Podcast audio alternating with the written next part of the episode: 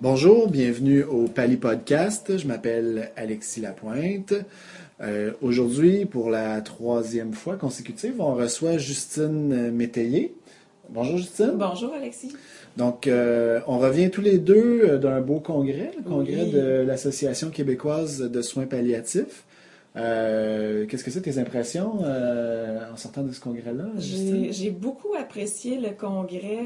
Euh, les ateliers étaient d'une grande qualité. Puis j'ai eu un coup de cœur quand même pour la plénière d'ouverture avec euh, Didier Canopil qui a fait une présentation sur l'accompagnement en fin de vie en mettant ça en référence avec des extraits de- du livre Oscar et la Dame Rose d'Éric Emmanuel Schmitt et j'ai beaucoup apprécié. Effectivement, euh, donc euh, ça avait lieu à Drummondville. Hein, on, et on a eu des, des, des beaux ateliers, des belles plénières. Euh, moi aussi, je dois dire, mon coup de cœur, c'est une plénière, la, plé- la plénière de clôture, en fait, animée par Dr Geneviève Deschênes avec Monsieur André Lamontagne. Alors, un témoignage là très touchant, très émouvant Ouais. sur une, une fin de vie, puis la façon dont, la- dont une famille a vécu euh, la fin de vie là, de- d'une conjointe et d'une mère. Euh, donc euh, oui, très beau congrès. Alors Oui. euh, on se donne rendez-vous en 2019 euh, à l'Association québécoise de soins palliatifs Oui, et en 2019, ce sera à Montréal. à Montréal, effectivement. Alors aujourd'hui, en fait, on, on va compléter la série de podcasts sur euh, les protocoles de l'INES, hein, c'est Oui. ça? On a déjà euh, fait le protocole sur, euh, sur les nausées et vomissements. Oui, exact. Puis on a fait aussi le protocole sur L'ordonnance de détresse. L'ordonnance de détresse, exactement. C'est le premier qu'on avait fait. Donc aujourd'hui, on va parler de la fièvre. Oui. La fièvre en soins palliatifs de fin de vie. Euh, c'est un symptôme fréquent, hein, puis euh, les intervenants peuvent être euh, ambivalents quant au traitement à privilégier dans ces situations-là. Est-ce qu'il faut traiter la fièvre? Est-ce qu'il ne faut pas la traiter? Est-ce qu'il faut l'investiguer? Est-ce qu'il faut pas l'investiguer? Mhm. Euh, on va essayer d'éclaircir la situation en nous référant à l'ordonnance collective de l'INES, l'Institut national d'excellence en santé et services sociaux. Donc, pour commencer, Justine, peux-tu nous, nous résumer le but de l'ordonnance euh, collective de l'INES? Bien sûr, l'objectif de cette ordonnance-là, c'est de rendre les infirmières et les infirmiers autonomes pour l'évaluation et l'initiation de mesures thérapeutiques en cas de fièvre chez un patient qui reçoit des soins palliatifs de fin de vie pour soulager l'inconfort associé à la fièvre. Et c'est bien important de comprendre cet objectif-là qui n'est pas de soulager la fièvre en tant que telle. Notre but ne sera pas de diminuer le niveau de la température corporelle, mais bien de soulager le patient de l'inconfort que la fièvre peut lui occasionner. Donc, le but, c'est de soulager l'inconfort euh, relié à la fièvre et non de faire diminuer le niveau absolu de fièvre. Exactement. Et euh, étant donné qu'on parle de fièvre en soins palliatifs de fin de vie, euh, la clientèle visée, c'est la clientèle palliative. Oui, exactement. Donc, l'ordonnance collective de l'INES cible les personnes adultes qui reçoivent des soins palliatifs de fin de vie. Euh, donc, c'est important de le préciser qu'on n'est pas dans, dans une clientèle cible de soins palliatifs précoces. On est plus dans une phase de fin de vie ou une phase qu'on pourrait euh, dire euh, terminale. euh, qui vise exclusivement donc le maintien du confort par la gestion des symptômes, ce qui correspond au niveau de soins D, tel que proposé justement par l'INES. Donc, les mineurs aussi de moins de 18 ans sont exclus de cette ordonnance collective-là. Donc, c'est pour les adultes qui sont en soins palliatifs de fin de vie. Et euh, jumelé à cet objectif-là qu'on vient de voir, l'indication, c'est de soulager les personnes qui présentent des signes et des symptômes sugge- suggestifs pardon, de la fièvre associés à de l'inconfort. Je pense que nos auditeurs du Québec, euh, pour la plupart, vont être euh, familiers avec les niveaux de soins de l'INES que tu as mentionné. Tu as mentionné le niveau de soins D. Ouais. Donc, il y a quatre niveaux de soins, A, B, C, D. Et le niveau de soins D correspond euh, donc à des soins de confort là, sans viser à prolonger la vie. Exact. Donc, c'est de, c'est de ça qu'on parle quand on parle de soins palliatifs de fin de vie. Euh, et donc, la clientèle cible euh, de l'ordonnance collective de l'INES, c'est les personnes adultes qui sont en soins de fin de vie et qui sont incommodés par la fièvre? Ben, qui sont ou qui semblent incommodés par la fièvre, oui. Et pourquoi est-ce que tu fais la différence entre un patient qui est incommodé par la fièvre ou un patient qui semble incommodé par la fièvre? En fait, la différence, c'est que l'infirmière va toujours évaluer les signes et symptômes présents chez un patient de n'importe quel ordre. Donc, euh, la différence entre un signe et un symptôme, c'est qu'un signe, c'est objectivable. Par exemple, un degré de température, c'est objectivable. C'est 38,5 ou c'est 37. Un pouls, on a une fréquence par minute, etc. Tandis qu'un symptôme, c'est subjectif. C'est défini par, par le patient. C'est pour ça que je fais la distinction entre un patient qui est incommodé par la fièvre, donc un patient qui va nous dire euh, oui, je suis inconfortable, d'un patient qui semble incommodé par la fièvre, où là, c'est l'infirmière qui va observer euh, des signes suggestifs de, fièvre qui vont nous laisser croire à un inconfort. OK. Et donc, j'imagine que l'infirmière, dans son évaluation, va intégrer autant les signes euh, que les symptômes. Et donc, euh, euh, que tout ça se retrouve dans, l'ordonnance collective de l'INES. C'est ça? Il y a des signes puis il y a des symptômes. Oui, exactement. Puis, il faut que je précise que l'évaluation de l'infirmière, dans le cas de l'ordonnance collective de l'INES, va se faire en deux temps. C'est-à-dire que oui, notre priorité, c'est de voir est-ce que le patient est ou semble incommodé par la fièvre. Donc, la première étape, c'est de valider est-ce qu'il semble avoir présence de fièvre. Euh, je reviens à notre objectif qui vise, notre clientèle cible qui vise les patients en soins palliatifs de fin de vie. Euh, notre première étape va être de valider est-ce qu'il semble avoir présence de fièvre chez notre patient. Et à ce niveau-là, je trouve ça important de préciser qu'on n'est pas obligé d'utiliser un thermomètre. Hein, toutes euh, nos, compétences euh, cliniques vont être largement suffisantes pour évaluer au niveau du toucher, est-ce que la peau semble soit chaude et, sèche? Ou encore des fois euh, ça peut être une peau qui est fraîche, voire froide et humide. Si c'est un ou l'autre des cas, l'infirmière va pouvoir se dire oui, il y a des signes qui me disent qu'il peut y avoir présence de fièvre. Et ça, c'est suffisant pour se dire, bon, il y a des signes qui me disent qu'il peut y avoir de la fièvre chez le patient.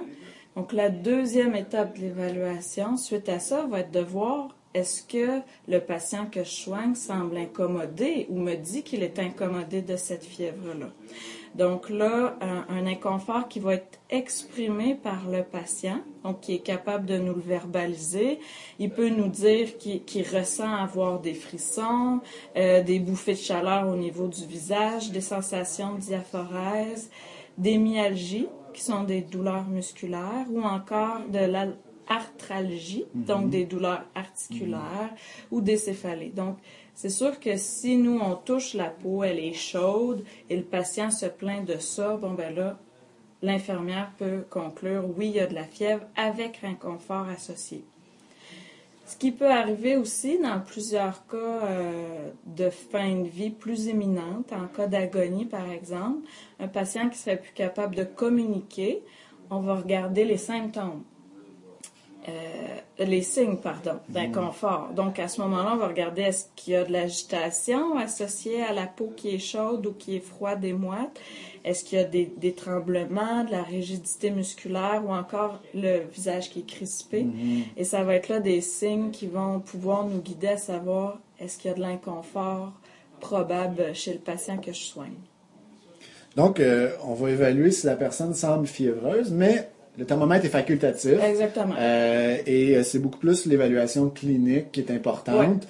C'est-à-dire, euh, est-ce que la peau est chaude, est-ce que la peau est moite et humide, est-ce que le patient semble inconfortable, est-ce qu'il y a des signes d'inconfort, est-ce qu'il peut nous les manifester ou encore est-ce qu'on est capable de les observer? Mm-hmm. C'est ça qui, c'est ce qui est important, beaucoup plus que de prendre une température Exactement. euh, et d'avoir un chiffre. Ouais. Euh, Même que j'oserais dire qu'à ce niveau-là, la, prise de température est même non recommandée. non recommandé. là. Ouais. Donc, c'est une, une- purement une évaluation clinique. Ouais. On, utilise, on utilise le toucher, on utilise nos mains, Exactement. puis nos yeux. Ouais. Parfait. Euh, puis, qu'est-ce que fait l'infirmière suite à son évaluation? Euh, donc, en- suite à son évaluation, bon, ben, comme je disais, elle va conclure est-ce qu'il y a des signes et symptômes qui nous laissent croire qu'il y a de la fièvre? Associée à de l'inconfort. Si oui, elle va pouvoir administrer de l'acétaminophène, qu'on connaît bien au Québec euh, sous le nom de Tylenol, 650 mg, qu'elle pourra administrer soit par voie péros, par la bouche, ou intrarectale, aux 4 heures, au besoin, pour une durée de 72 heures, jusqu'à euh, réévaluation médicale par la suite. Donc, ça, c'est la posologie qui est prévue par le protocole de l'INES. Exactement. Euh, acétaminophène, 650 mg per os ou intrarectal aux 4 heures au besoin. Oui, exactement. C'est sûr que l'infirmière, elle considère toujours la dose maximale quotidienne. Donc, on sait euh, que dans une journée, dans un 24 heures, on ne doit pas dépasser 4 grammes, donc un 4000 mg d'acétaminophène.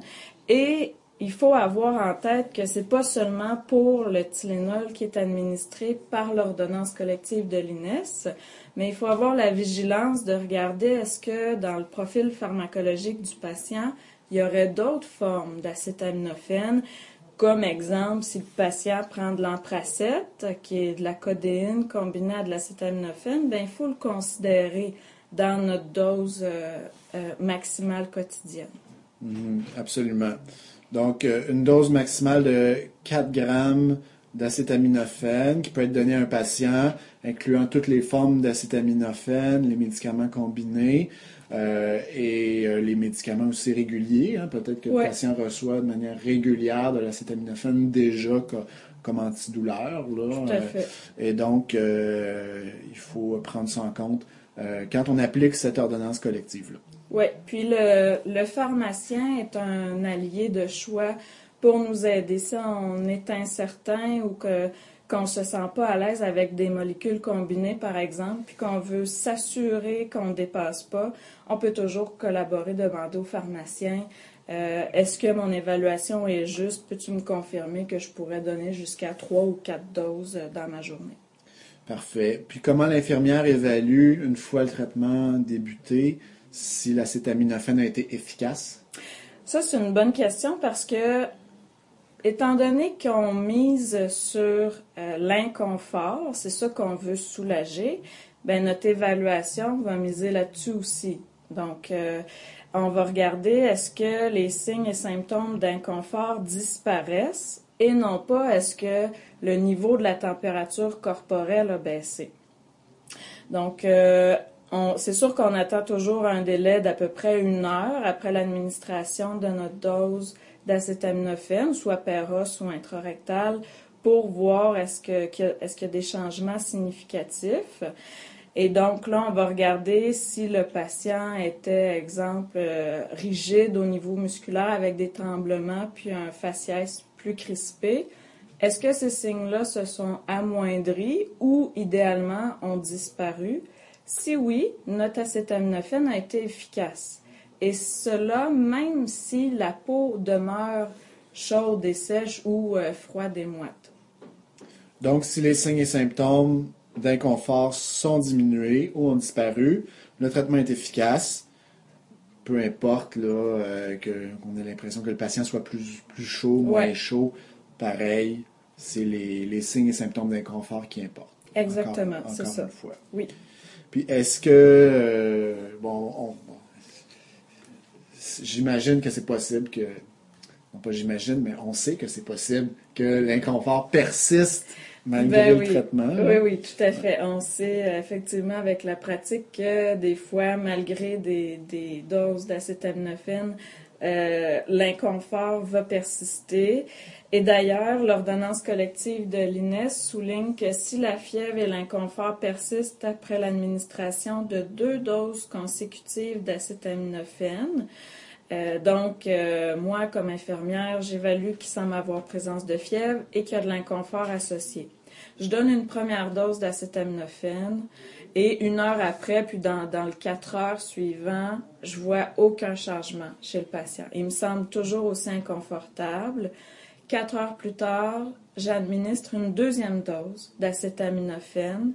Et si là, au bout d'un autre deux, trois heures suivant cette deuxième dose-là, je vois aucun effet, là, on va juger que le traitement est inefficace et on peut tout simplement le cesser. Hmm. C'est que c'est pas, euh, ça, ça n'aide pas le patient euh, dans son inconfort, donc on arrête à ce moment-là. Je pense que ce qui est important euh, de retenir de ce protocole-là de l'INES, c'est qu'au fond, on vise à, à soulager l'inconfort euh, du patient euh, plus qu'à diminuer son niveau de fièvre ou plus qu'à déterminer le- la cause de la fièvre. On sait qu'il peut y avoir une, une, un trouble de la régulation de la température corporelle en fin de vie Mm-hmm. euh, relié à, à l'hypothalamus. Je pense qu'il n'y a pas lieu de rentrer dans le, tout le détail Dans- physiopathologique ouais. de ça dans le cadre de, ce- Ouais. de ce podcast-là. Euh, mais euh, euh, mais on, on s'en tient en présentant le protocole à l'évaluation des symptômes, des signes, euh, puis de l'inconfort du patient. Exactement. Donc, euh, parce que c'est c'est quand même une question, moi, qui, qui m'est fréquemment adressée. Qu'est-ce qu'on fait avec de la fièvre chez quelqu'un en fin de vie? Donc, je pense qu'on on, y a bien répondu, euh, toi et moi. Si on voit qu'il y, a- qu'il y a de l'inconfort associé à sa fièvre, euh, on tente l'acétaminophène. Ça vaut la peine de le tenter pour au moins deux doses. Si ça semble rendre le patient confortable, on poursuit, tant mieux, on, réussit à le soulager. Si ça change absolument rien après deux doses, on cesse le traitement, puis on va essayer de le soulager par d'autres euh, mesures. Parfait. Donc, euh, ça complète euh, notre série sur les protocoles de l'INES. Déjà. ouais, déjà, effectivement. Pour l'instant, je dois dire, hein, parce que peut-être qu'il va y en avoir d'autres euh, dans, le futur. Souhaitons-le. Ouais, est-ce qu'il y a des sujets que tu aimerais voir euh, développés? euh, Ben, certainement. Il y a Ouais. plusieurs sujets en soins palliatifs qui pourraient euh, bénéficier, je pense, d'ordonnances collectives, euh, notamment la fameuse constipation hein, Ah, qu'on voit fréquemment, Absolument. ma foi, en soins palliatifs. Tout à fait, tout à fait. Problème Ouais. fréquent qui pourrait, euh, qui pourrait être visé par une ordonnance collective à l'avenir. Ouais. Euh, donc, allez voir l'ordonnance collective nationale sur le site de l'INES. Le lien va être sur le site de Paliscience. Euh, si vous n'êtes pas euh, abonné à Paliscience, allez vous abonner à Paliscience. C'est gratuit. Euh, absolument. Donc, on a fait une refonte du site récemment, en fait, Oui. qui, est en, qui est en Qui cours. est en cours. Donc, oui. le, nouveau, le nouveau design de, de Paliscience devrait être publié sous peu. Alors, vos commentaires sont bienvenus. Merci, Justine. Merci, Alexis. À bientôt. À bientôt.